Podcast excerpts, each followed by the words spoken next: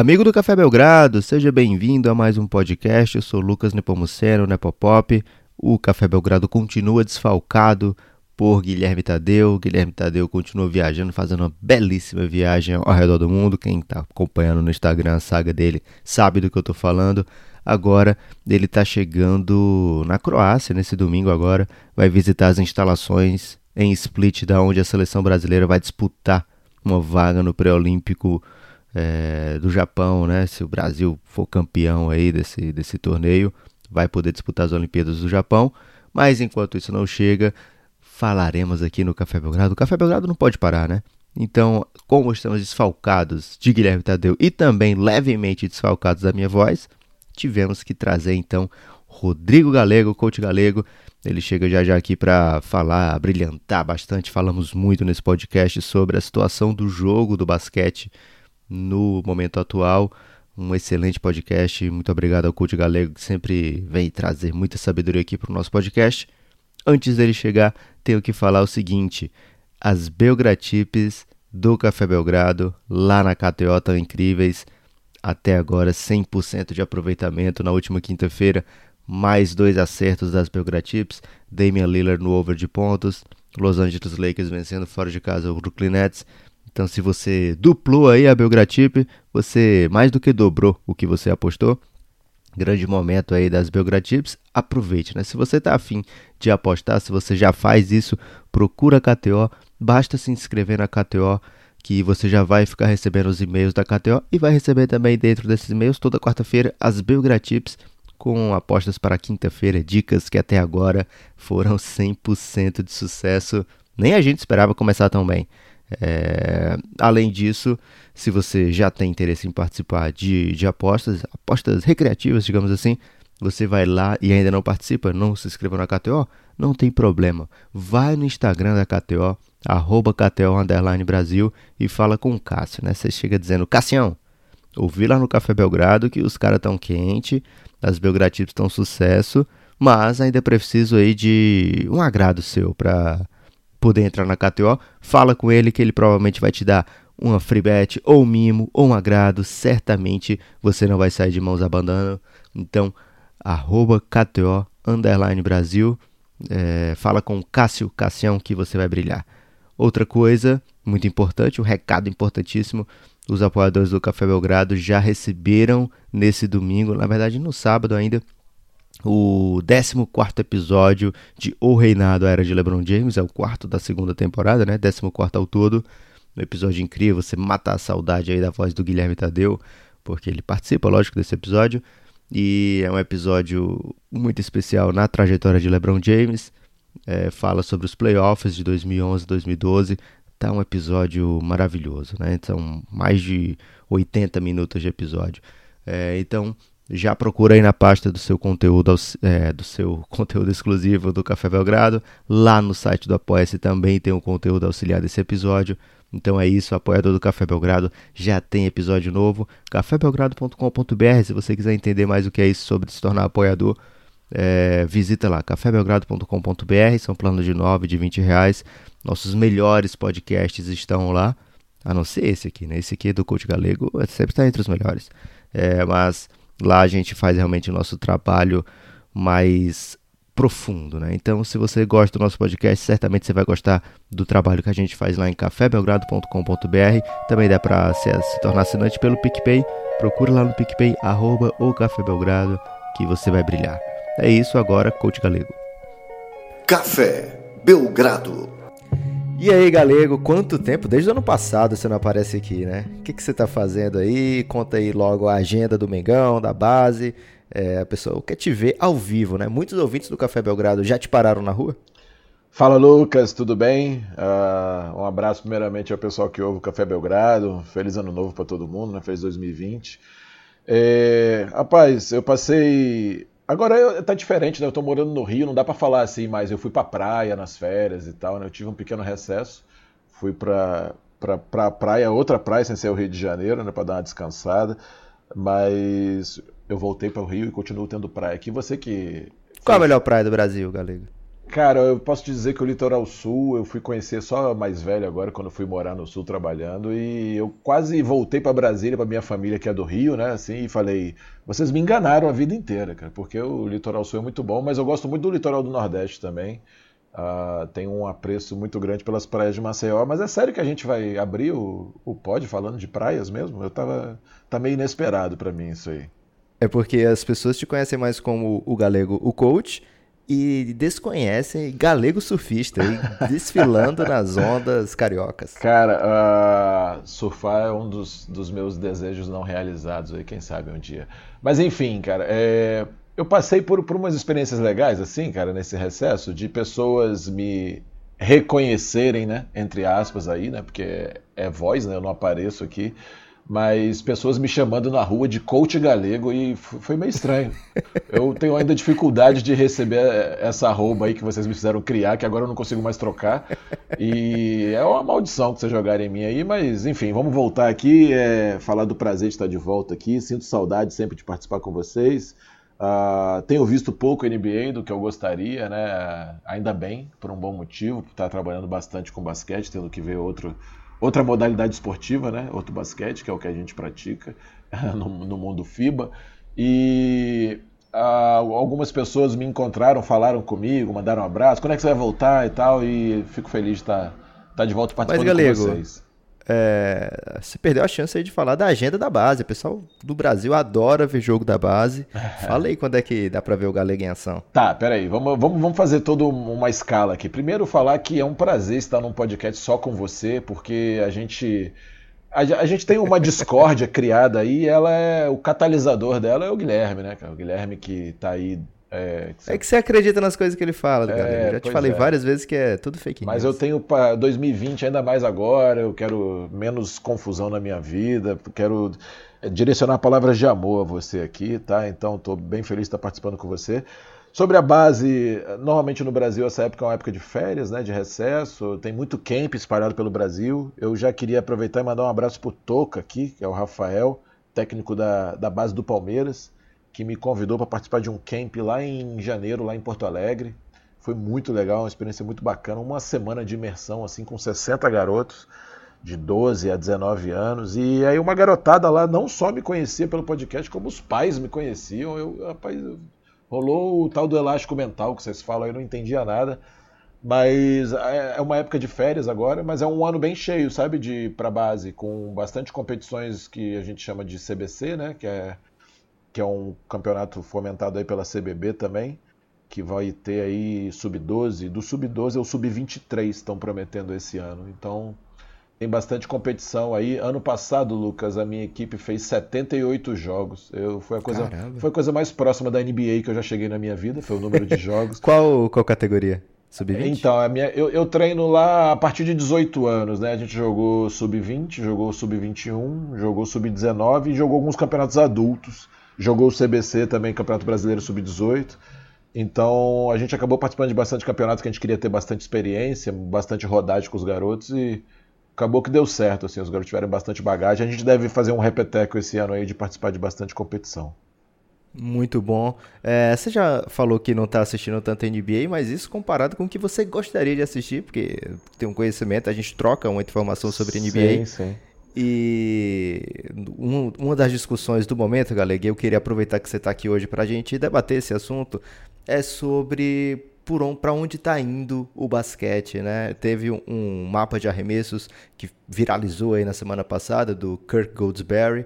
É bem fácil de você procurar, se você souber soletrar Kirk Goldsberry, é, mapa de arremessos, é, que ele mostra como um podcast não dá para mostrar aqui, mas dá para falar, as pessoas vão entender. Eles, ele mostra. Para cego ver, Lucas. Isso se chama para cego ver. Hashtag para cego ver. É, tá, na moda. Tá, tá na moda. Eu entendi que você, tinha dito assim, para cego ver, né? O caramba, o galego vai me dar uma lição de moral aqui. Não, não, não. Agora, quando as pessoas querem descrever uma foto do Instagram, é a hashtag para cego ver. Manda ver. Cara, você tá muito jovem, galego. é, então, para cego ver. É... Pô, mas ok. Eu não vou, não vou debater aqui, Guilherme, se isso é um. Ô, Guilherme, Ih, rapaz. tô te chamando. É a vamos, saudade. Vamos começar cara. de novo ou não? A saudade tá. Não, é, é, bom que o Guilherme percebe o que, que ele fez, deixando 90 dias sem a presença dele. É, então, tem o, o mapa de uma quadra, né? Meia quadra, lógico, só precisa disso para fazer o gráfico. E mostrando os 200 lugares da onde a bola é arremessada com mais frequência na NBA. E aí ele coloca lado a lado o mapa da temporada 2001-2002 e o mapa da temporada 2019-2020. E o que se vê, o que se percebe é que houve uma mudança drástica, né? Um posicionamento o posicionamento desses arremessos preferidos teve uma mudança bem drástica, porque no mapa de 2001, 2002, os arremessos de três pontos eles eram um pouco mais é, concentrados no, ali na, na, zona morta e no, na diagonal, digamos assim, né? na diagonal do, do... Na asa, Como é que chama? 45 graus, na lateral. Qualquer Muito um bom, desses três termos que você quiser mas é porque que a gente prefere o inglês necessário, né? Tá. Tava esperando você trazer o, o, nome em inglês, mas tudo bem. Da wing, da asa, wing. wing. Pronto, ok. Ali da wing, do arremesso dos três pontos das wings e da zona morta. E isso em 2001, 2002.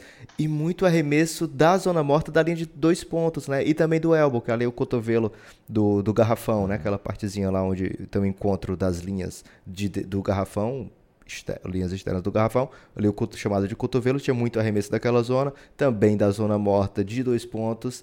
Esses arremessos não são, não estão mais entre os 200 preferidos da NBA. Se você conseguir localizar o gráfico, você vai ver que os 200 arremessos preferidos na temporada da NBA estão todos ou na linha de três pontos ou todos dentro do garrafão.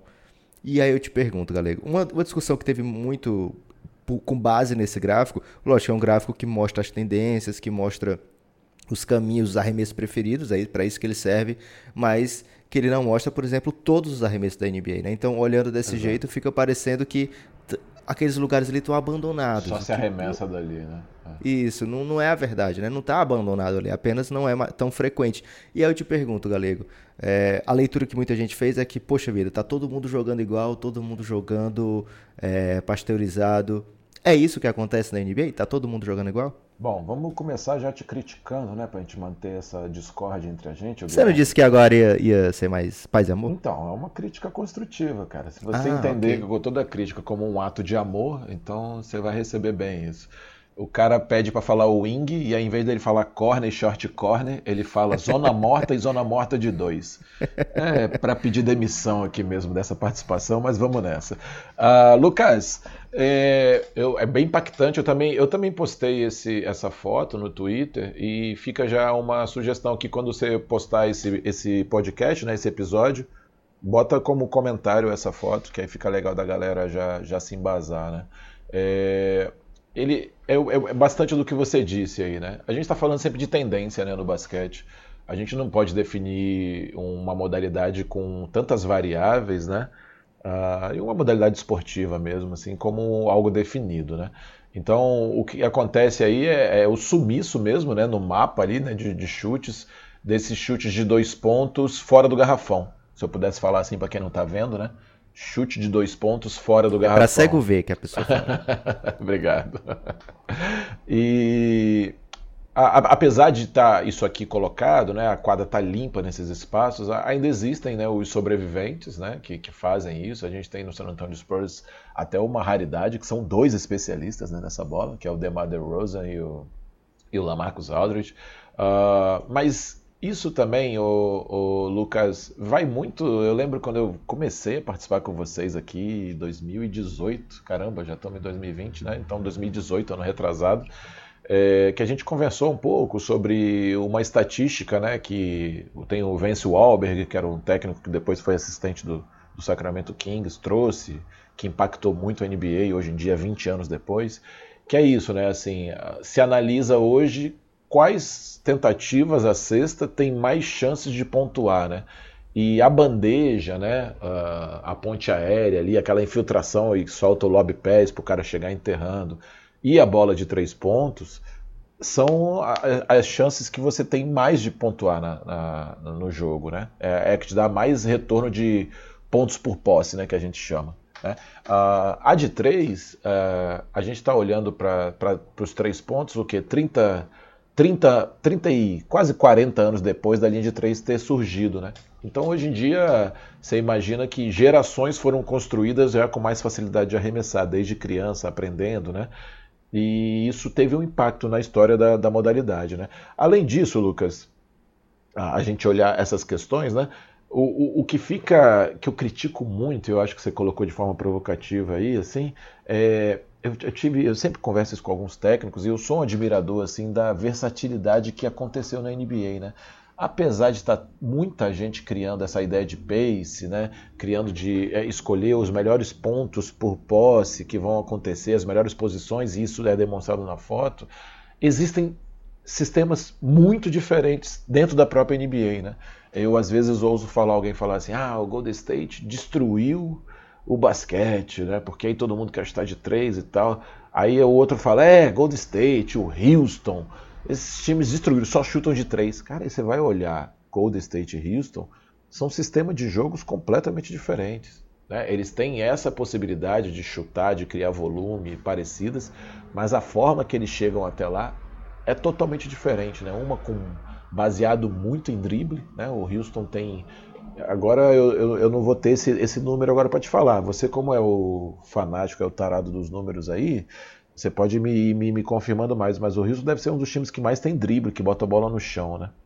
É... é, o Houston ele é o último em estatística de passe, né? De... Ou seja, é o time que menos passa a bola entre si. Eu não estou falando de assistência, né? É, o número de passes mesmo durante o jogo, o, o Golden State, mesmo com tantos desfalques, é um time que mais dá passe é, durante o jogo na NBA são mais de 330 passes por jogo do, Houston, do Golden State, enquanto o Houston dá por volta de 240 passes. É uma diferença muito grande, né, Galego? Num muito grande, muito grande. Então, era nisso que eu ia chegar. Enquanto um time que tem muito drible, eu lembro daquela história da temporada, se eu não me engano, retrasada agora, em que teve um jogo Utah Jazz, que é um time que trabalha bem o passe, a bola, né?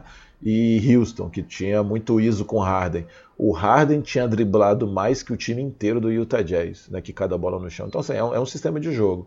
E, e o, o, Golden State, como você falou agora, mesmo sem as grandes estrelas, continua com um sistema de jogo de trocar muito passe, muito movimento sem bola, é, bloqueios indiretos, né, para não ficar centralizando o jogo em pick and roll apenas, para criar as movimentações. Lógico que agora falta para eles a capacidade técnica, né, o talento para finalizar essas bolas, e aí mostra como realmente os caras que estão machucados e fora do time são monstros mesmo, são diferenciados.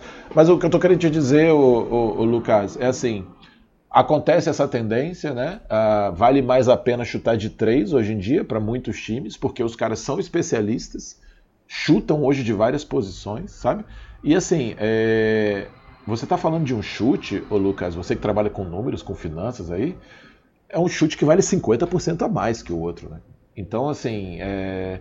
se você vai chutar uma bola meio que a gente chama de trepado, né? Marcado de dois pontos ali fora do garrafão valendo dois, vale às vezes muito mais você chutar uma bola parado de três, criar uma agressão. Então, a, a, acho que a gente vai, a gente vai tocando nesse assunto aqui, né, Lucas, durante o podcast, mas eu tenho um monte de variáveis aqui que eu posso te trazer. Por exemplo, é os times falam assim, eu, eu, assisti o Mundial, né, e às vezes tem alguns comentários assim, na rua, colegas que você comenta, ou na própria TV, os comentaristas falam assim, uma coisa que é muito antigo, é senso comum antigo que a gente tem que ser batido. Por exemplo, nossa, olha, tá precisando buscar uma bola de segurança agora aí e tal. Qual é a bola de segurança, Lucas? É a de dois no poste baixo?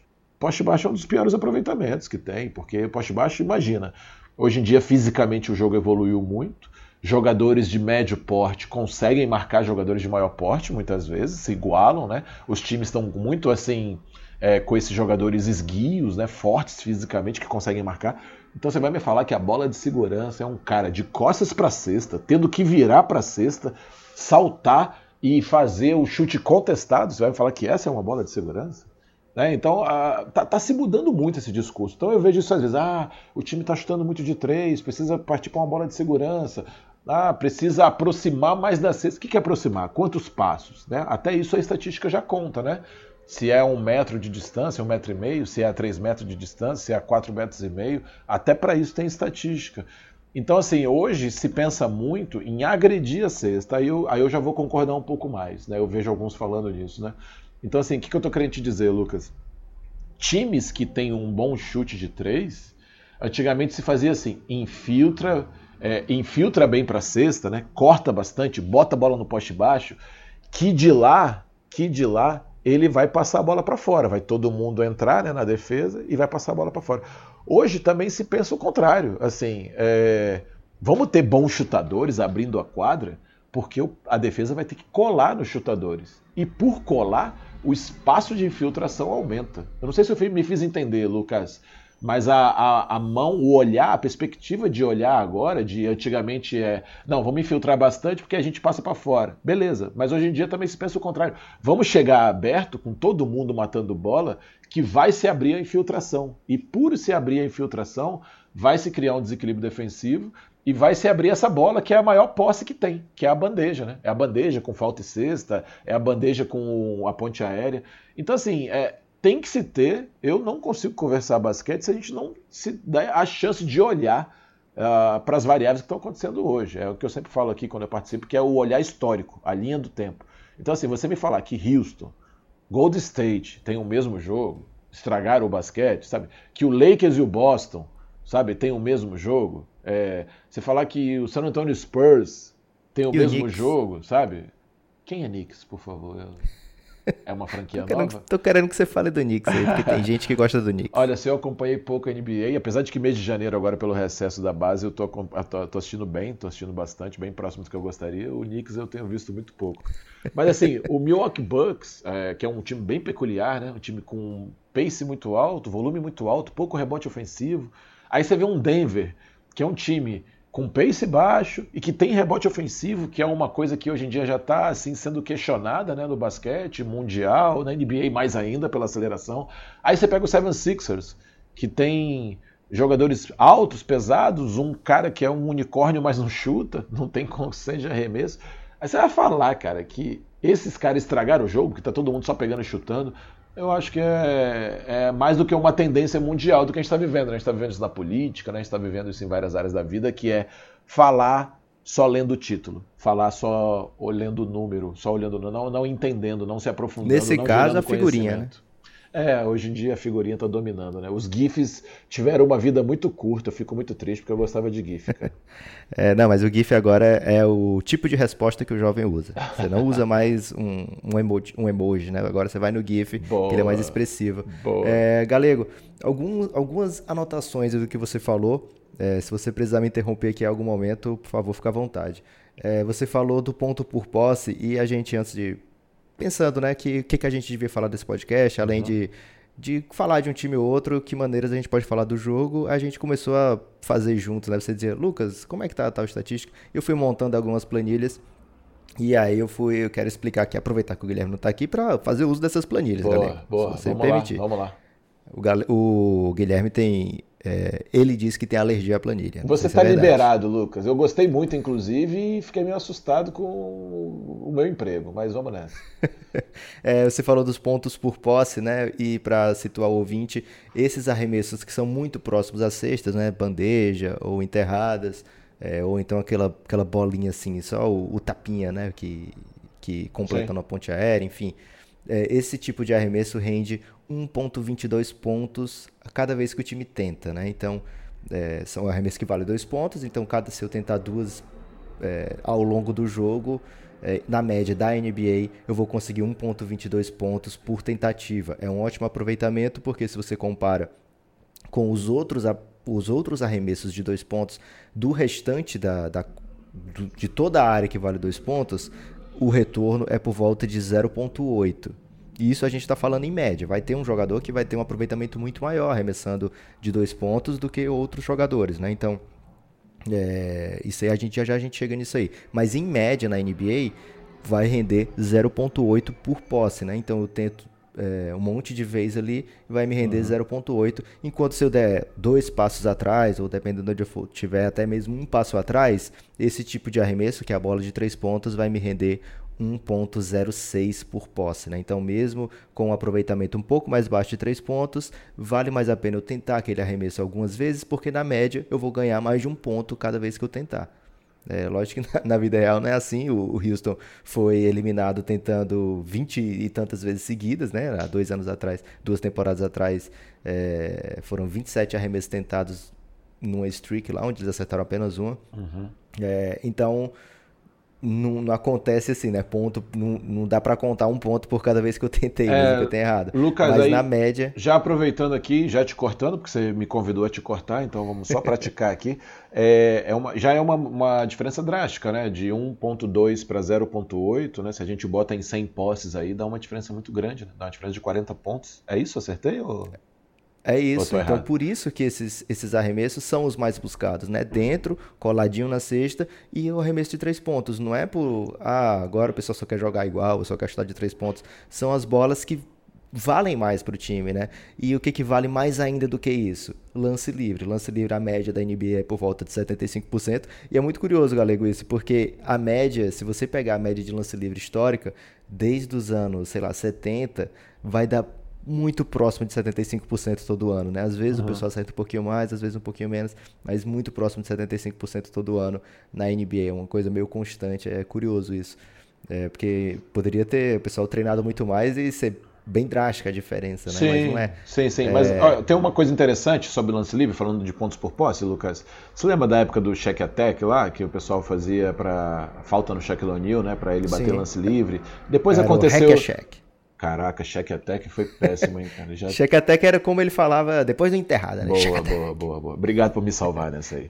é, mas aí depois teve com DeAndre Jordan, teve com Dwight Howard, se eu não me engano. Verdade ou não? Teve, né? teve. E aí tinha especialistas que falavam assim, olha, uh, fazer isso para tirar tirar a fluidez do time, esfriar os jogadores. Às vezes o time está numa corrida muito grande e tal. Até vale a pena, mas se a gente olhar por pontos por posse, o time está indo bem, porque às vezes o cara ia, sei lá, o Deandre Jordan tinha 50% de aproveitamento. Aí no final do jogo ele batia 18 ou 24 e fazia 12, fazia 9, fazia a metade, né?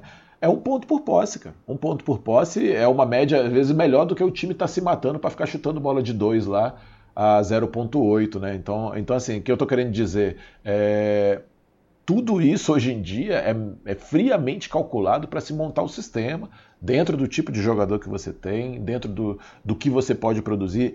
É, e aí é por isso que eu acho que é tão divertido a NBA, assim, porque você fica lendo a história de cada time, né? É, é, tem uma ciência por trás para construir aquela forma de jogar, né? Mas Perdão por te cortar aí pela centésima vez. Não, fica à vontade. É, então, o lance livre ele dá um retorno de, se for uma bola de dois pontos, um e meio por posse, né? Já é acima até do que a internet. É a maior de todas, né? É, muito bom, né? E o que é que dá mais do que isso? O arremesso mais valioso do que isso, Galego, hum. é uma que está cada vez mais na moda, que é o desespero do defensor em não deixar o jogador arremessar livre para três pontos, tá fazendo existir muitas faltas em jogadas de três pontos. Uhum. Imagino que seja algo que vai ter uma correção histórica, porque Sim. isso dá, em, dá em um retorno nessa posse 2.25, Galego. É muita coisa, né? Então, uma falta na linha de três pontas é muito onerosa para o time. Sim, sim. É, muitas vezes a gente vê um cara fazer isso, o técnico imediatamente tira o jogador porque fica puto da vida que uhum. o cara fez isso. É uma posse que vale muito a pena. Então, James, é, buscar esse tipo de falta, a gente está vendo muito, né? O James Harden faz, tenta muito essa falta, o Luca Doncic tenta muito essa falta. Quase todos os jogadores são excelentes arremessadores de três pontos, têm buscado também conseguir é, essa falta porque é mais valioso do que você arremessar livre uma bola de três pontos uhum, muitas vezes. Perfeito. Porque você vai ter três chances para pontuar ali é, você fazendo dois ali, você teve um retorno melhor do que na média de qualquer outro arremesso na quadra. É, então, esse tipo de jogada é uma jogada que acaba acontecendo mais hoje em dia. Por quê? Porque a bola de três pontos é cada vez mais constante Sim. e os times são preparados para defender essas bolas cada, cada vez mais. É, agora, sobre é, a ausência né, de bolinhas vermelhas do quadro do Kirk Goldsberry na zona, na zona, nas outras zonas de dois pontos Teve um estudo interessante que eu li recentemente, não lembro agora onde, depois se eu lembrar aí eu posso trazer aqui no podcast, mas é que esse arremesso é, tá mais, o que mudou, assim, o que a grande sacada é não deixar o meu jogador médio, mediano, fazer esse tipo de arremesso. Eu quero que os meus role players, eles sejam jogadores que vão atacar sexta, se for um big, né, ele vai lá, uhum. vai fazer o arremessinho lá perto do aro, se for aquele big clássico, né, que não tem chute de, de longa distância, ou, e os meus outros jogadores, eu quero espaçadores que vão criar espaços estando paradinhos lá na linha de três pontos, no caso da marcação, é, tentar conter um, o meu principal jogador usando a ajuda desses outros jogadores, uhum. eu vou puni-los fazendo esse passe para fora e ter um arremesso com um bom aproveitamento, né? O de três pontos quando o cara está livre é um, é um ótimo arremesso se o cara tiver um bom aproveitamento, 40% por aí.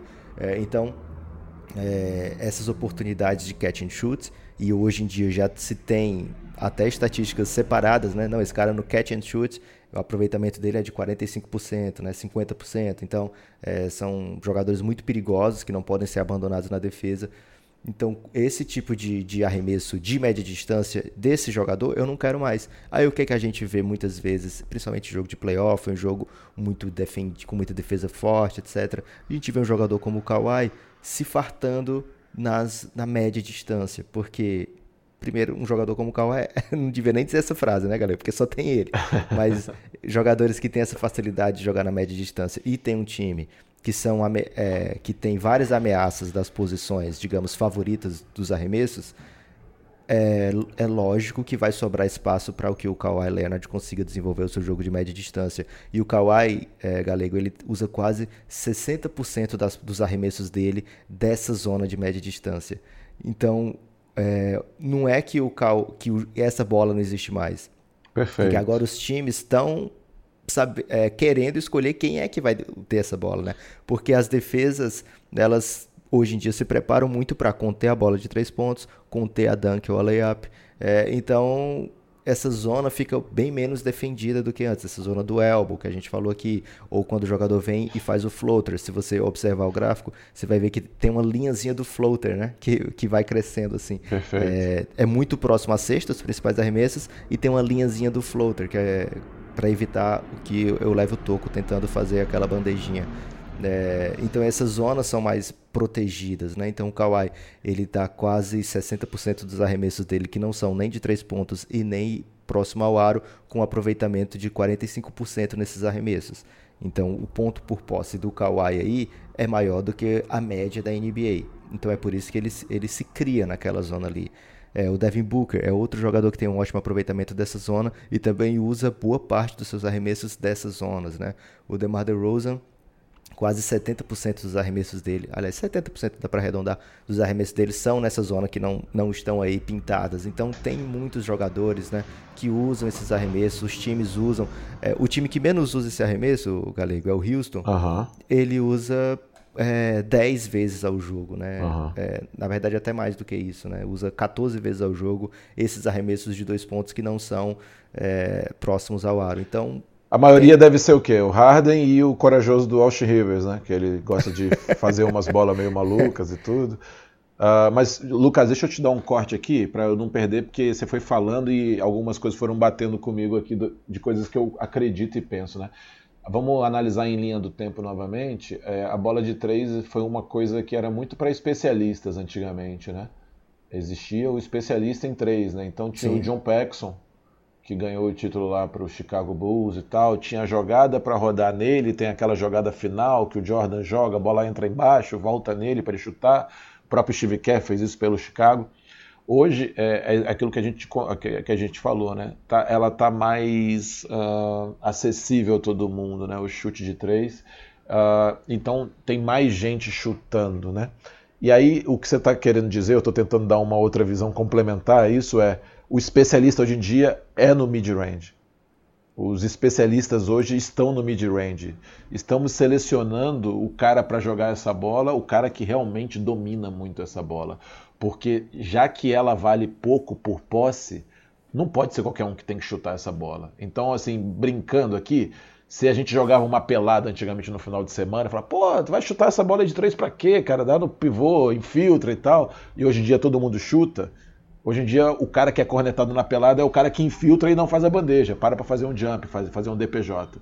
Se esse cara não domina essa arte, ele vai tomar bronca do time lá. Ô, oh, cara tá fazendo essa bola aí por quê? Porque está se selecionando melhor. Você ter uma ideia, Lucas, antigamente, quando se joga assim, sistema mais aberto, né, 4-1, né, o 4-1 não é um sistema tão revolucionário, assim, né, se joga 4-1 já há muito tempo, né, com alguns times que, que tenham um pouco mais de mobilidade. E aí, antigamente, assim, quando um cara infiltrava, o pivô reposiciona ali próximo ao garrafão, né, para receber uma assistência ou conferir, né, o rebote ofensivo. e os outros três é, eles se eles rodavam na linha dos três ali por fora para dar espaço, né? A gente fala que tem que criar um espaço no garrafão para que uma pessoa infiltre, né?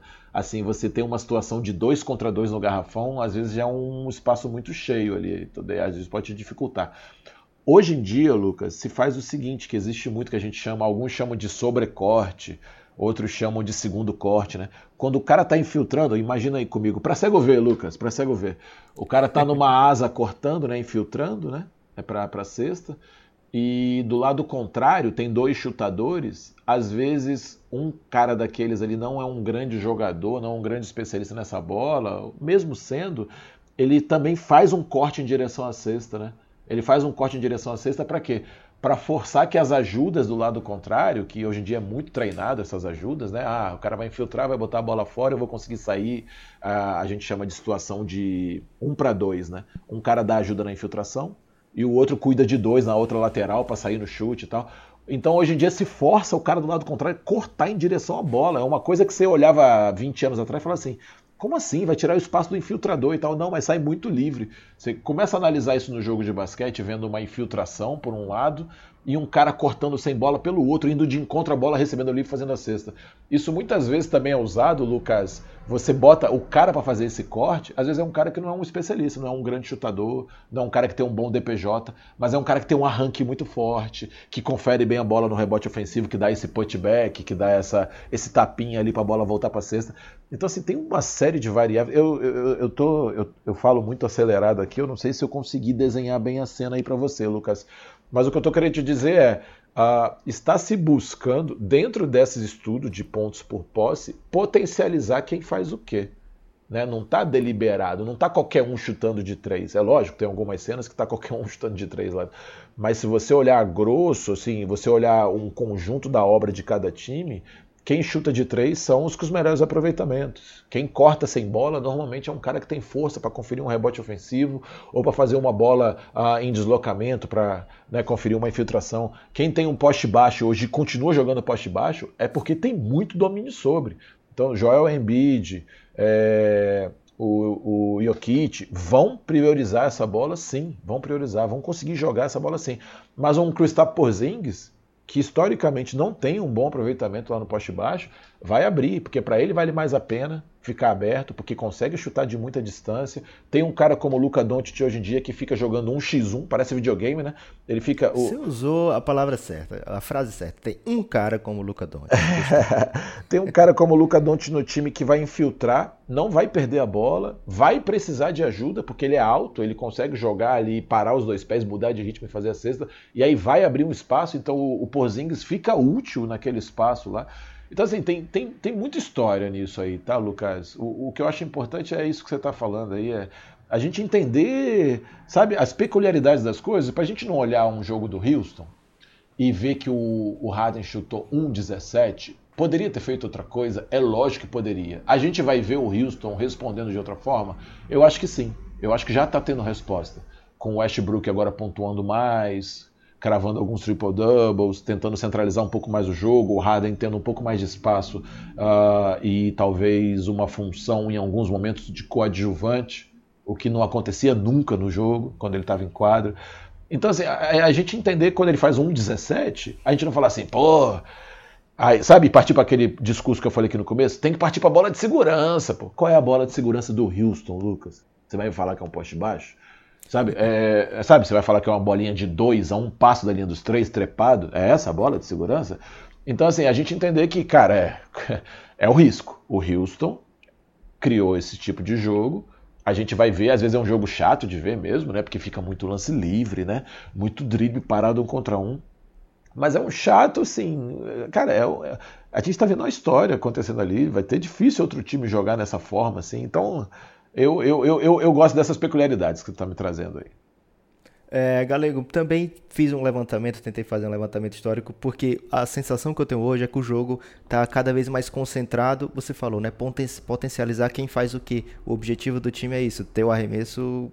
O que eu escolher o meu arremesso, né? Então eu quero o meu craque do time arremessando tais bolas. Eu quero o meu jogador que. É, vamos usar o exemplo do Dallas, né? O uhum. Dallas quer agora o fazendo o papel do Dwight Powell. Agora veio o Willie Kallenstein, né, que foi trocado ontem pelo Sim. Golden State Warriors para o Dallas, apenas uma escolha de segunda rodada. É, o Willie Kallenstein tem um contrato até o fim da temporada, com opção de renovar para a próxima temporada do Willie Kallenstein. Né? Então, ele indo bem, que eu acredito que ele tem uma chance muito boa de ir bem nesse, nesse papel que ele vai fazer no time do Dallas, ele vai provavelmente sair desse contrato e procurar um contrato mais lucrativo. É, não teve uma grande participação no Golden State, não, é, não foi o que ele esperava, né? Assinando uhum. lá para jogar com o Curry, principalmente. Já sabia que o Clay estava machucado, mas imaginava-se outra coisa, que ele ia se valorizar lá. Acabou jogando pouco, tanto na qualidade quanto na quantidade, também teve contusão. Enfim, é um jogador que vai buscar o seu espaço agora no Dallas. Imagino que ele vai chegar nesse papel que era do Dwight Powell, de completar os lobbies do Luca Doncic, né, de ser um jogador que agride a cesta, agride o ar o tempo todo, né, se coloca como ameaça o tempo todo ali, daquele passe por cima, que, recebendo passe por cima da marcação dupla do Doncic para uhum. completar a enterrada. Ele tem muita facilidade para esse tipo de jogada, um jogador que o Dallas adquire um investimento modesto, né? uma escolha de segunda rodada do próximo draft, seria por volta de 54, hoje 55, enfim, uma escolha não muito boa é, não muito fácil de arranjar um jogador ali, mas também é um contrato que já estava perto de se acabar. Dificilmente ele optar para dentro do contrato no Golden State, então o Golden State acaba é, conseguindo pelo menos alguma coisa em troca dali. Não faz muita diferença para o Golden State quem é que eles estão botando em quadra nesse momento. É, então, para o Dallas vai fazer diferença. Estavam procurando um jogador para substituir o Dwight Powell. Então, nesse time do Dallas, eu quero o Luca Doncic fazendo, como o Carlisle já falou, né? Fazendo o que ele quiser na quadra.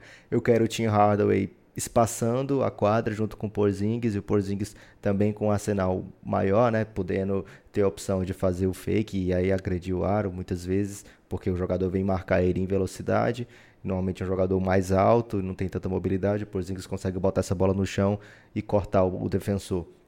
É, eu quero o, o Willie Kallenstein completando, dando as enterradas, as jogadas que eu quero pro, pro, do Willie Kallenstein ali, muito próximo à sexta. É, então e, o, o Dallas faz o seu plano de jogo querendo esses arremessos, né? E o, o que a gente vê muito no Dallas é o Luca Doncic como o catalisador, né? A pessoa, lógico, quando ele está em quadro. Dallas faz esse tipo de, de leitura, quer esses mesmos arremessos quando ele não está em quadro. Mas quando ele está em quadra, ele é o catalisador, né? Ele é o, o cara que faz com que esses arremessos aconteçam, porque para o Dallas é interessante ter a bola na mão do Luca Doncic, porque ele é quem melhor lê a defesa, ele é quem melhor toma decisão. Então eu estava com essa impressão de que o, a usage do Luca Doncic estava coisa assim níveis históricos e quase todo time tem um jogador onde eles botam mais a bola na mão dele, né? Como James Harden, como o Russell Westbrook naquele OKC, né? Como o LeBron James no Lakers. É, e aí eu fui pegar um, um um levantamento histórico da usage para ver se era uma coisa muito fora do padrão. E a gente até vê é, no top 10 lá, tem dois desse ano, né? Tanto o Luca Doncic como o James Harden. Então na história, e o, tem três, desculpa, tem o Yannis também. Então na história da NBA toda até hoje tem três jogadores que nessa temporada estão sendo mais utilizados é, proporcionalmente do que os outros jogadores na história da NBA toda, né? Tem também nesse top 10, tem o James Harden do, do ano passado, tem o Russell Westbrook daquele ano de MVP, é, esses são os mais recentes. No top 10 tem o DeMarcus Cousins, né? Ousadamente o DeMarcus Cousins lá do, do Sacramento Kings, mas também tem nesse top 10, tem Michael Jordan, tem Allen Iverson, tem Kobe Bryant. Saindo um pouquinho do top 10, números muito parecidos, vai achar Jermaine O'Neal, é, vai achar várias temporadas do Iverson, vai achar Tracy McGrady, vai achar Jerry Stackhouse, vai achar Dominic Wilkins. Então, assim, não é uma coisa super nova na NBA é, ter jogadores que prendem tanto a posse do time, não no sentido de ser fominha, mas que são responsáveis por dali sair o resto dos arremessos. Sim, né? sim. É, a diferença é que o, os, quem joga ao redor dele é, com faz a mesma coisa que antes queria, né? Antes o técnico também queria que o Michael Jordan tivesse o melhor arremesso possível. Não era uma coisa assim super inovadora. A diferença é que a maneira de conseguir esses arremessos hoje é, em muitos times é espaçando a quadra o máximo possível. Não é todo time que faz isso, né? Mas o Bucks, por exemplo, ele quer todos chutadores ao redor do Yannis, né? Então eles espaçam a quadra o melhor possível para que esses jogadores tenham mais espaço para fazer os arremessos que eles querem. Agora, esse tipo de jogador, quando chega no playoff, a marcação aperta, os juízes deixam o jogo ficar mais pegado, né? Então as defesas conseguem é, ser mais agressivas e aí vão tirar esses arremessos que eu quero tanto, né? Que eu trabalho tanto.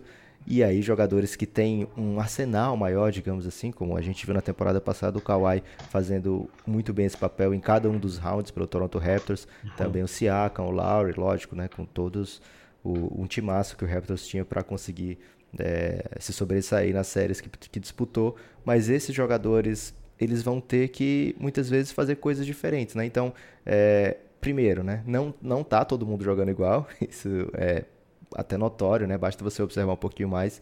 É, outra coisa muito importante, não existe isso de forçar a bola de três, né? As pessoas ficam muito incomodadas até hoje, galera. Que na hora uhum. do contra-ataque, o cara para e arremessa uma bola de três. Uhum. É, poxa, mas eu podia. Ele, cara, tinha chance de enterrar ali, né?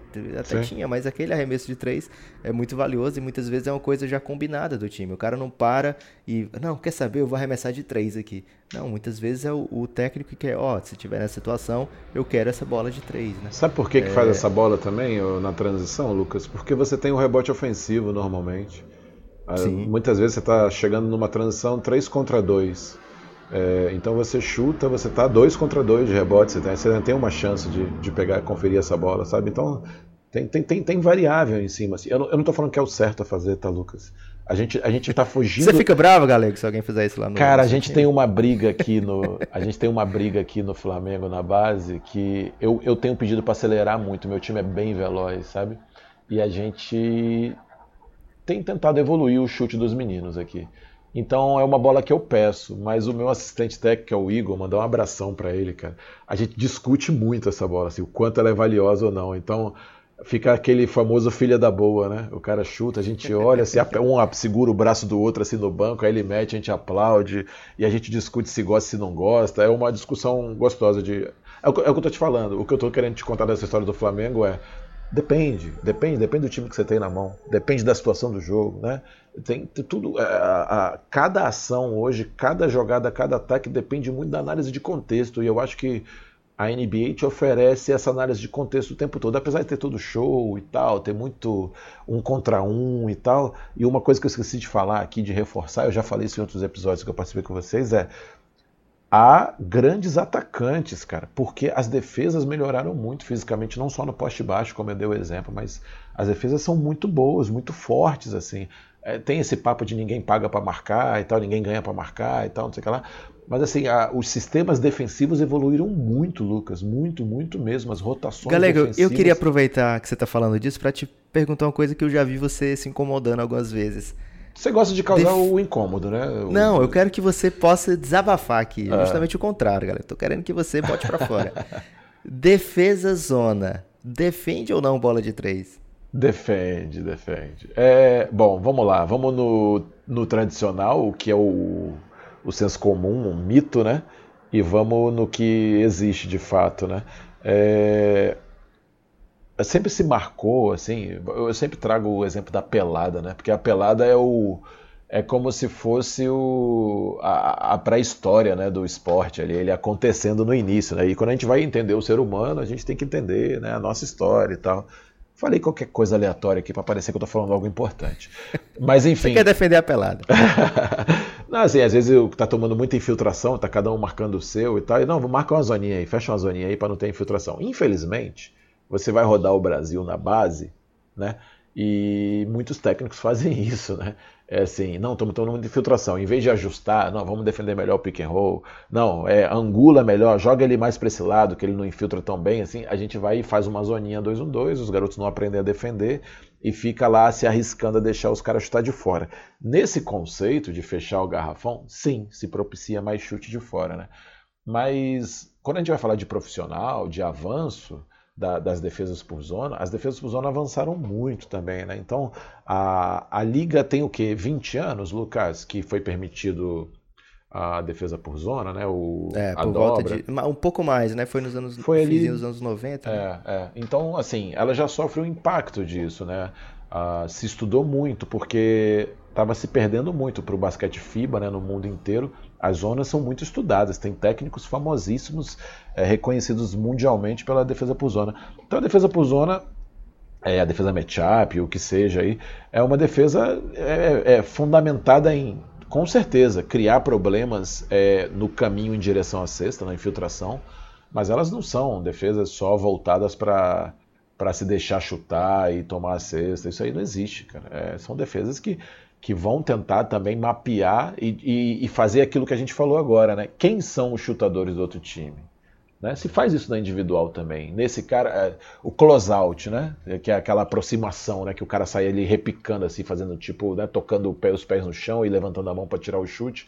O close-out ele é, pode ser longo, né, colado no cara, pode ser médio, eu fico médio distância, porque esse cara não tem catch and shoot, como você falou aí, ou pode ser curto, esse cara não tem chute nenhum. Lembra do Tony Allen?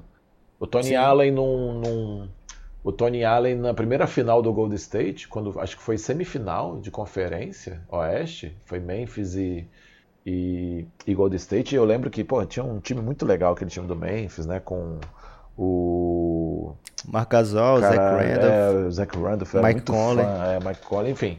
Tava, eles estavam numa época muito boa deles, assim, da trajetória do time deles. E aí o que, que o Golden State fez? Botou o Bogut, o Bogut, para marcar o Tony Allen no perímetro. E aí o que, que o Bogut fazia? O Bogut fazia um closeout curto, ficava praticamente dentro do garrafão, fingindo que ia sair nele, assim, sabe? Tipo, eu, eu, eu, eu, eu tô, eu tô, eu tô, assim, como se fosse o defensor saindo e Sim. porque ele congestionaria mais o garrafão e aí ele dobraria no Zeke ou no Mark Gasol que geravam muito muito problema né ofensivo assim na, criava muito desequilíbrio defensivo na, na, no time do Golden State então assim as pessoas uh, vão mapeando como se faz isso na individual também se faz na zona né então o cara marca ela 1-3-1 mas ah, 1-3-1, o que, que deixa um pouco liberado? Os corners, o short corner ali e tal, mas aí ela já tem uma rotação própria para sair ali, né? A 3-2, né? A 3-2, assim, ela deixa mais o garrafão aberto, é em tese.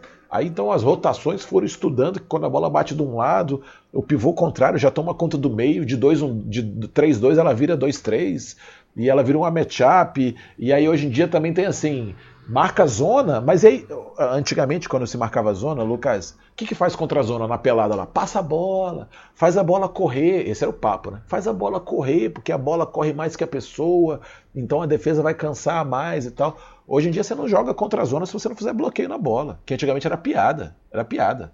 Quando eu comecei como técnico, eu marcava qualquer zona, o cara tá fazendo bloqueio na zona lá, ele não entendeu que é, que é zona, ele tá achando que é individual e tal.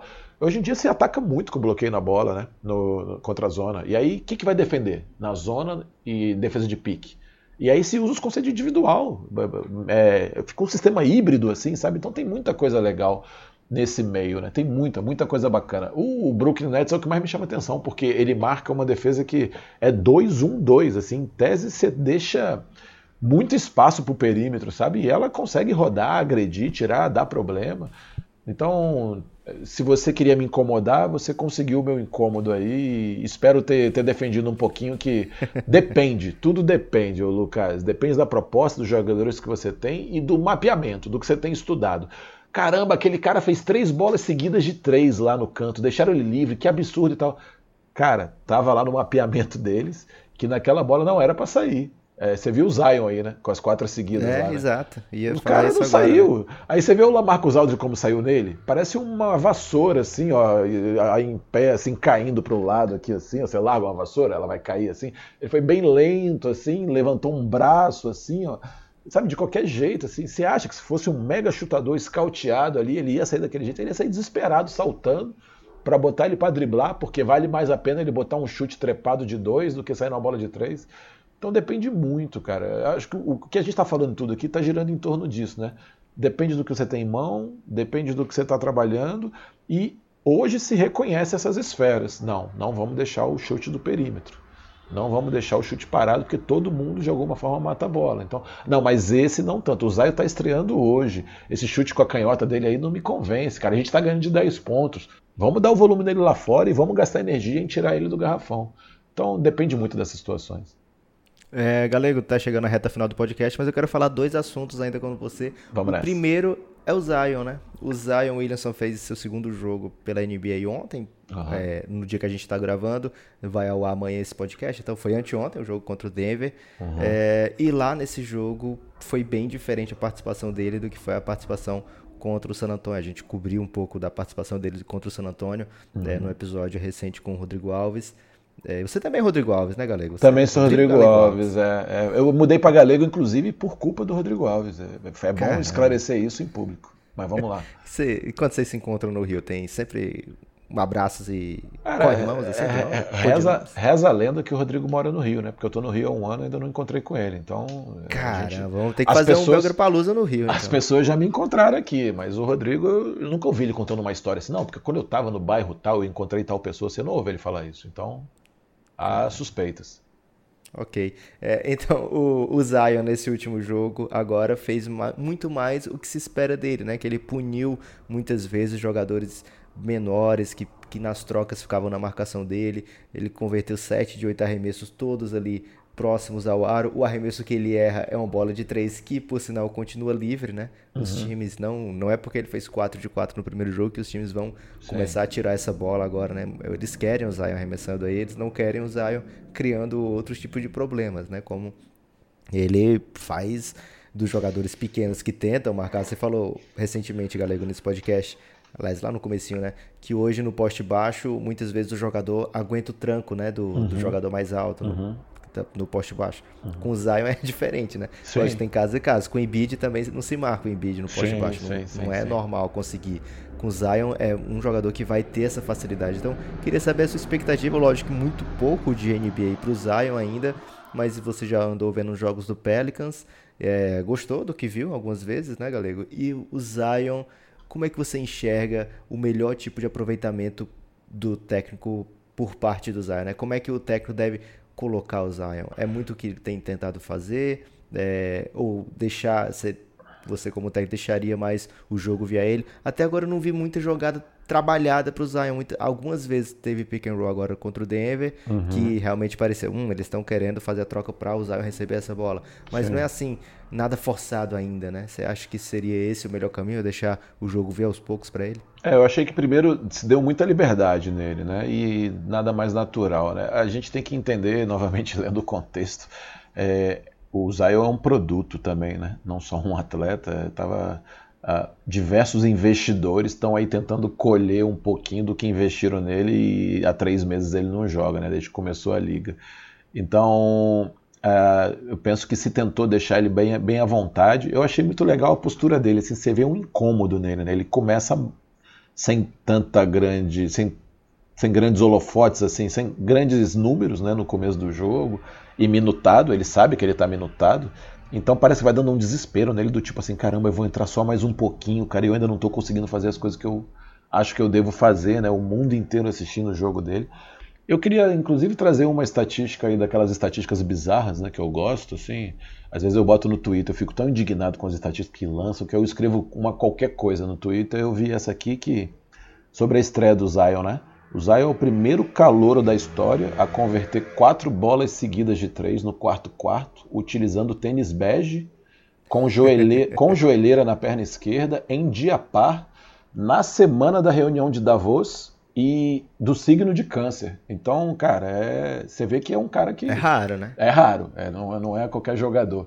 Mas tirando essa gracinha toda, né? E aí fazendo minha crítica a essas estatísticas que ficam inventando para tentar é, dar um viés de confirmação que o cara é isso tudo. O pior é que eles colocam isso e as estatísticas que a gente falou antes aqui, galera, fica no É. mesmo bolo. Aí o Guilherme fica dizendo que é o mesmo preconceito que ele tem com essa aí, ele tem com as que a gente citou Ei, aqui. quem antes. é Guilherme, Lucas? Esquece o Guilherme um pouco. O cara, cara É controla essa saudade.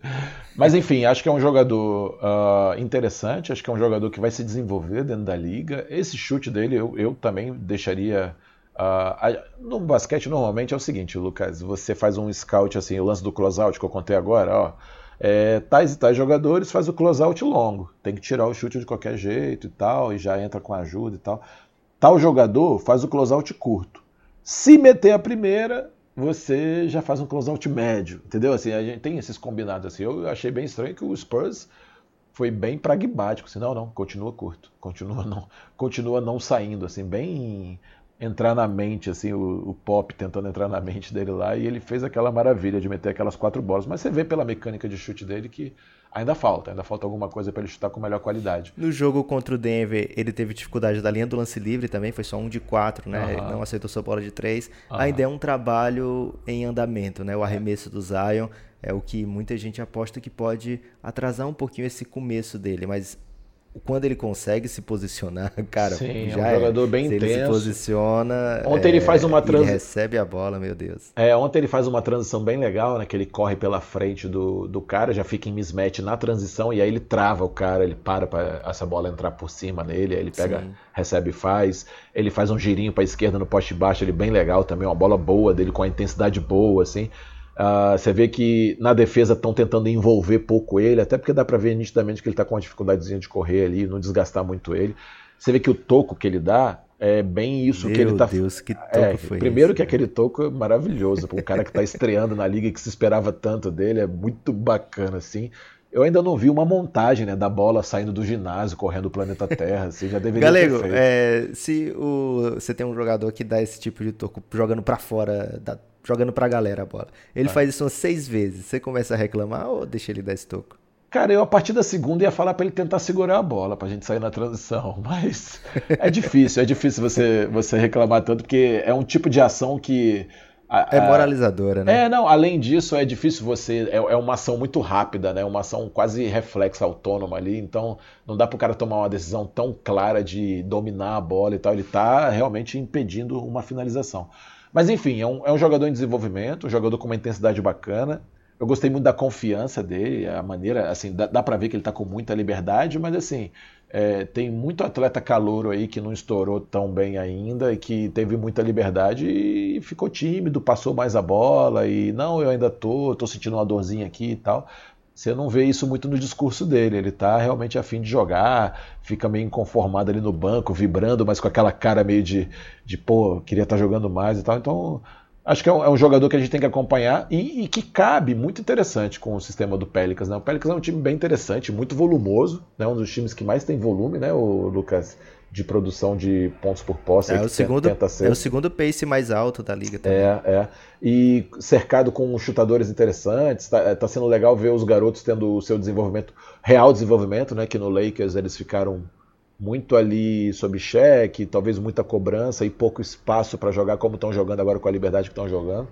Então, uh, em alguns momentos eles fizeram uma formação de small ball ali com ele, né, como cincão.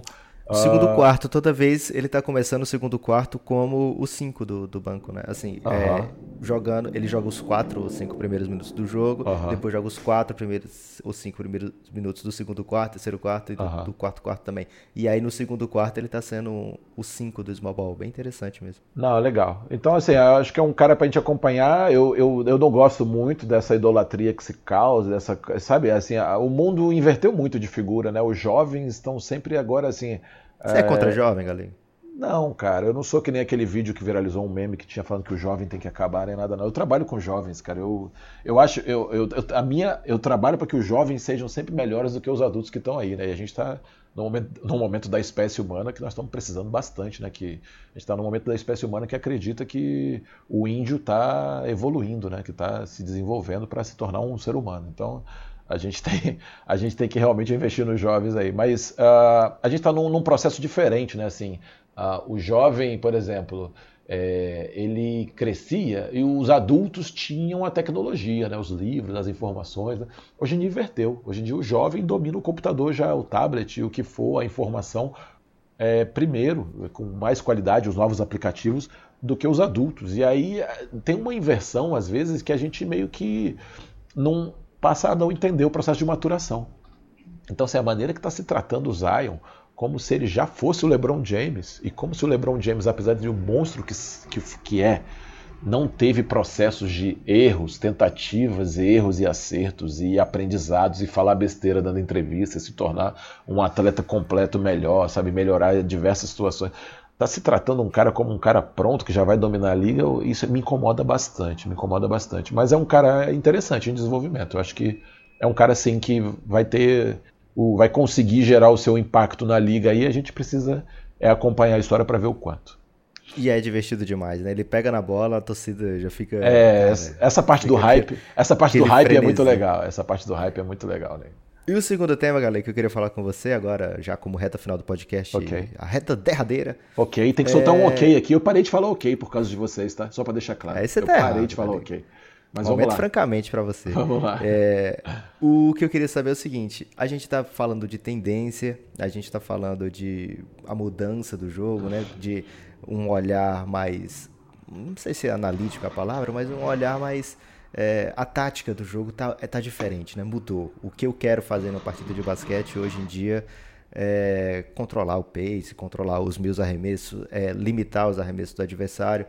Essa parte não, não, não é tão diferente do que já foi. Mas o que é diferente é as maneiras como chegar nisso, né? De, de, de chegar nessa parte. Mas falando um pouco da produção em escala, uhum. isso que eu queria chegar, na parte da base do Brasil. A gente vê esse tipo de tendência sendo aplicado, é, alguns desses conceitos sendo já colocados nas crianças, é. ou ainda é, é, mais ou menos. Ou então, não dá para você falar por uma base de um país que tem muitos, é. muitos estados, vários tipos de, de, metodologias, mas o que, que você tenta, ou então o que, que você, você, recentemente teve em contato com outros técnicos de bases importantes do Brasil, né? O que, que vocês conversam, o que, que vocês veem que vocês estão é, fazendo de uma maneira um pouco que já é diferente do que quando você começou a trabalhar com isso? É, o Lucas, assim, é engraçado, eu tô tendo aquelas crises da meia-idade já agora, porque assim, eu eu, Você é muito jovem, eu ainda comecei, Instagram. Eu ainda comecei, eu ainda comecei o jogo de basquete com 30 segundos, né, de posse, né? Então a, a, a, escola. Ainda tinha aquele 1 um em 1 um, que você, você errasse o primeiro lance livre? Não, o 1 um em 1 um eu peguei só quando eu ainda praticava basquete. Quando, quando eu virei técnico já era, já era dois lances já. É, mas assim, eu, eu vim de uma escola e eu aprendi o basquete, um basquete que, tinha, que a gente priorizava a defesa forte e tudo, mas a gente tinha a questão do contra-ataque só se estiver correndo livre lá na frente, senão não passa, arma arma, pede jogada, e aquela jogada bem fechada mesmo, passa ali, bloqueia lá, sai no outro lá, passa aqui, passa aqui, para sair naquela última bola livre lá, né? Então, assim, a, a gente está numa mudança muito drástica e os técnicos brasileiros ou mundiais, o que for, mas falando de Brasil, os técnicos estão tendo que se reinventar no basquete. Isso aí é fato, né? E quando você se reinventa, não é que você joga fora tudo que você o que você acredita, o que você já fez. Você só permite, você permite mais contradições, é o que eu gosto de falar. Assim, é, a gente tem que entrar numa área que a gente tem que permitir um pouco mais de contradição para a gente. Se você cria menos volume, se você tenta 30 pontos a menos do que um outro time, Lucas, você tem grande chance de perder o jogo. Só que você tem chance, 30, 40 pontos a menos, tentado, você tem chance de perder. É, você ganha jogos, beleza, mas assim, você cria problemas para você, assim, caramba, meu aproveitamento vai ter que ser muito perfeito e tal. Então a ideia de volume é, é uma coisa que tem mexido muito com os técnicos, assim. Então uh, os técnicos têm que, como é criar volume? Né? É o que é liberar, qualquer um pega a bola e taca. E aí é, a gente passa por um, uma crítica que rola muito, que eu, é, aí eu vou voltar ao que eu falei aqui, ah, o Golden State estragou o basquete e tal, as crianças pegam a bola e já querem arremessar e tal. Peraí, gente, vocês estão me falando que as crianças agora estão pegando a bola e estão querendo arremessar? Vamos dialogar com essas crianças aqui, vamos dialogar com elas. Ei, meu irmão, é o seguinte, bola de três na sua idade, você vai deformar seu arremesso. Eu quero que você vire um bom chutador de, de três, mas você tem que dominar aqui, ó, de próximo aqui, a gente tem que trabalhar o teu molde, tua mecânica, é, vamos trabalhar bastante em passe, pivoteio, pé de pivô, Lucas, o, o, pé, o impacto do passo zero no mundo, né? Na, na, na, regra FIBA agora, assim, é algo que a gente não tem ainda discernimento, né? Eu, eu fui a um campeonato brasileiro que dois times trabalhavam muito bem passo zero. Os caras faziam cestas livres, cara. E assim, aí eu vim pro, pro Rio, comecei a estudar passo zero, conversei com o Vander aqui, que é coordenador de arbitragem na, na CBB e tudo, e o Vander me deu um tutorial de passo zero. Eu estou aprendendo ainda, é, é isso que eu estou querendo te dizer, Lucas. Eu estou aprendendo ainda. Eu, eu ensino passo zero, eu vejo no jogo meu atleta fazendo passo zero. Teve um que teve, a gente teve o prazer de um usar num jogo do NBB, aí foi muito legal, porque os jogadores pararam, acharam que era andada, e não, ele estava dentro da regra. Mas eu vi o atleta fazendo certo, o árbitro validando, E sabe o que eu fiz, Lucas? Eu mandei o vídeo pro Vander, pro coordenador de arbitragem, porque eu fiquei assim, não é andada isso não, cara, e tal. Então, assim, é, é, é nesse ponto que a gente está da trajetória do basquete. A gente está com dúvidas ainda e a gente precisa estudar, é, testar. E o esporte é uma grande tentativa e erro, uma grande espécie de, de teste também. Então, eu acho que o, o, o basquete brasileiro, principalmente, está nessa reconstrução, sabe? Tem muito técnico afim de fazer coisas novas, de pensar. Então eu, eu acho que a gente está num momento muito propício a, a, ensinar o basquete já desde o início dessa nova forma. O passo zero já vai ser ensinado desde o início. O pivoteio, o pé de pivô, que antigamente se usava só para o pivô e por isso que tem esse nome, hoje em dia você não consegue trabalhar passe se você não tiver um bom um bom pivoteio, sabe? Você não consegue trabalhar uma finalização próxima à sexta, essa queda com os dois pés em um tempo, e aí você finta, faz um fake ali, que nem o. Né, tem uns jogadores baixos que gostam de fazer bem essa bola, o Rajon Rondo e tudo, que vem filtra, para com os dois pés, finta e tal, e tem um passe fora, ou então finaliza num ganchinho, alguma coisa. Quem não está estudando isso vai ficar para trás, vai ficar para trás. Então as pessoas estão sendo impulsionadas a estudar, está tendo um impacto muito grande. É, por exemplo, a gente falou aqui superficialmente, a gente pode falar mais a fundo num, num, próximo episódio, uma próxima vez que eu vou participar, rebote ofensivo. Né? O rebote ofensivo, é, ele era muito treinado assim, você treina pausadamente. Ó, são três que vão no rebote ofensivo, dois fazem balanço. Quem são os dois que fazem balanço? O que chutou, ah, então se um pivô chuta, esse pivô não vai, vai ter que ir mais um lateral, mas tem que entrar os três em forma de triângulo. Um por um canto, o outro pelo outro, o outro pelo meio, para não se chocar e tal.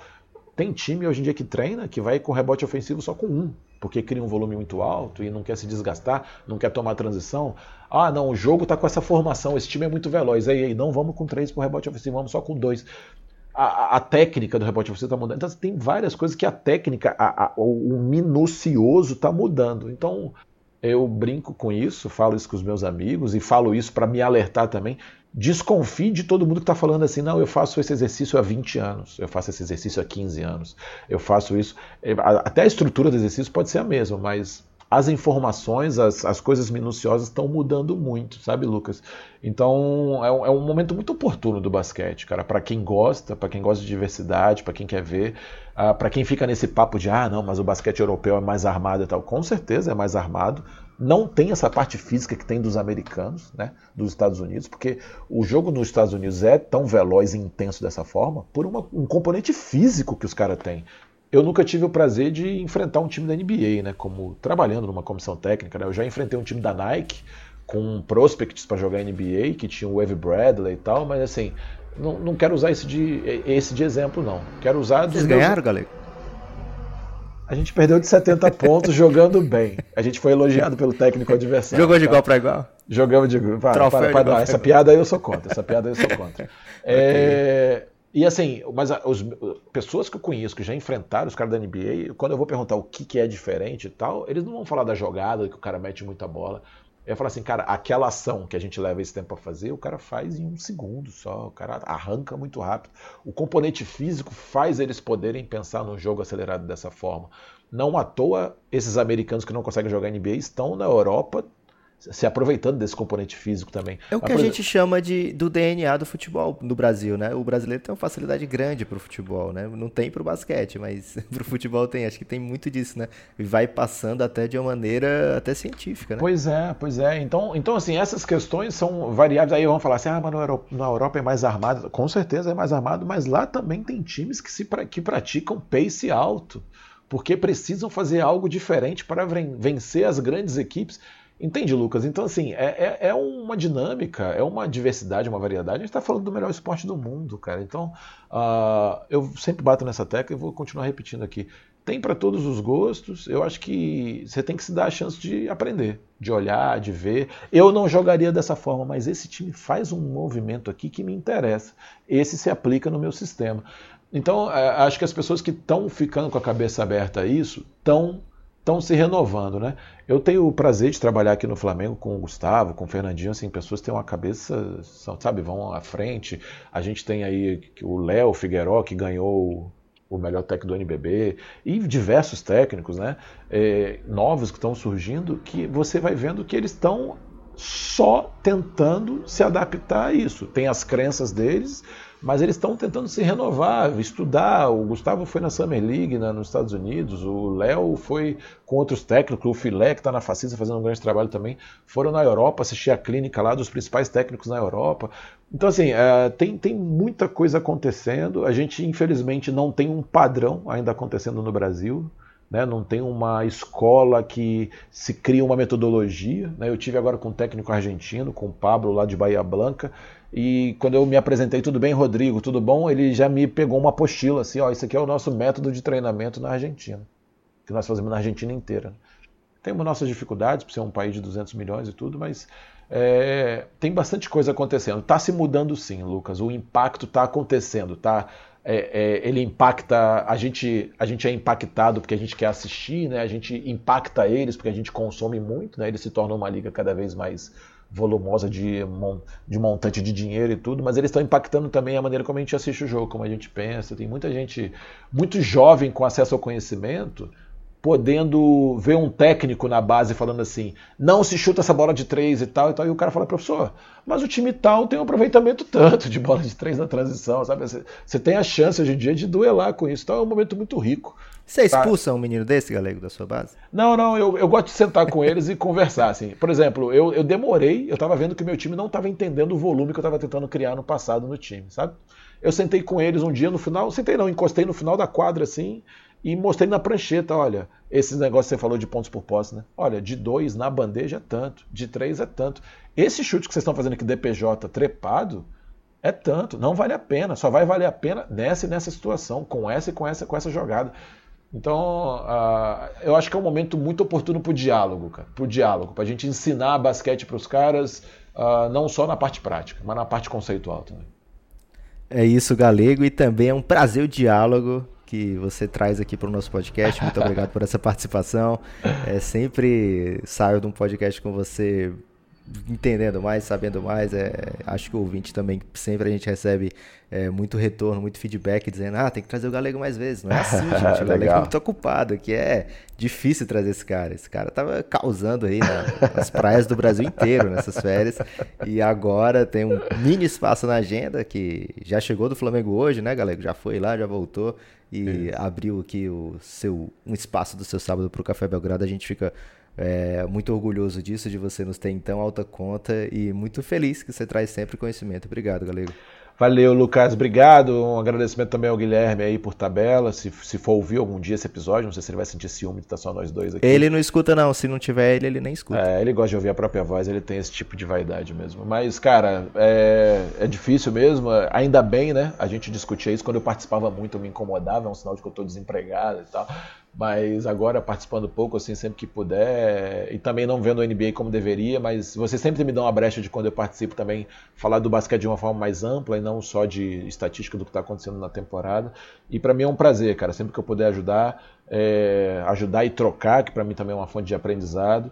E mandar um abraço para as pessoas que ouvem, cara. Eu recebo um carinho que é um bônus, assim, pessoas que vão no ginásio. Quando eu vejo alguém gritando coach galego assim, eu falo, opa, esse aí ouve. Então é sempre um carinho especial assim de uma pessoa que uh, te respeita por uma coisa que você está fazendo ali, não te acompanha no dia a dia, mas está ali às vezes mandando uma mensagem. Eu recebo DM no Instagram, no, no Twitter, dando apoio, falando que está torcendo por mim porque me ouve agora e tal. Então eu devo realmente todo esse carinho que eu recebo das pessoas totalmente à confiança de vocês. Que isso, rapaz. Forte abraço, galera. Valeu, forte abraço. Tenho que lembrar ainda que a gente está a 11 dias da trade deadline da NBA o dia limite aí para que as equipes possam fazer trocas ainda durante a temporada. Tem jogador que está na pista já há bastante tempo, por exemplo, Dre Godala, Kevin Love, Andrew Drummond, muitos rumores já sobre eles. Outros jogadores podem ser trocados de forma inesperada, como foi o Willie Kallenstein recentemente para o Dallas Mavericks.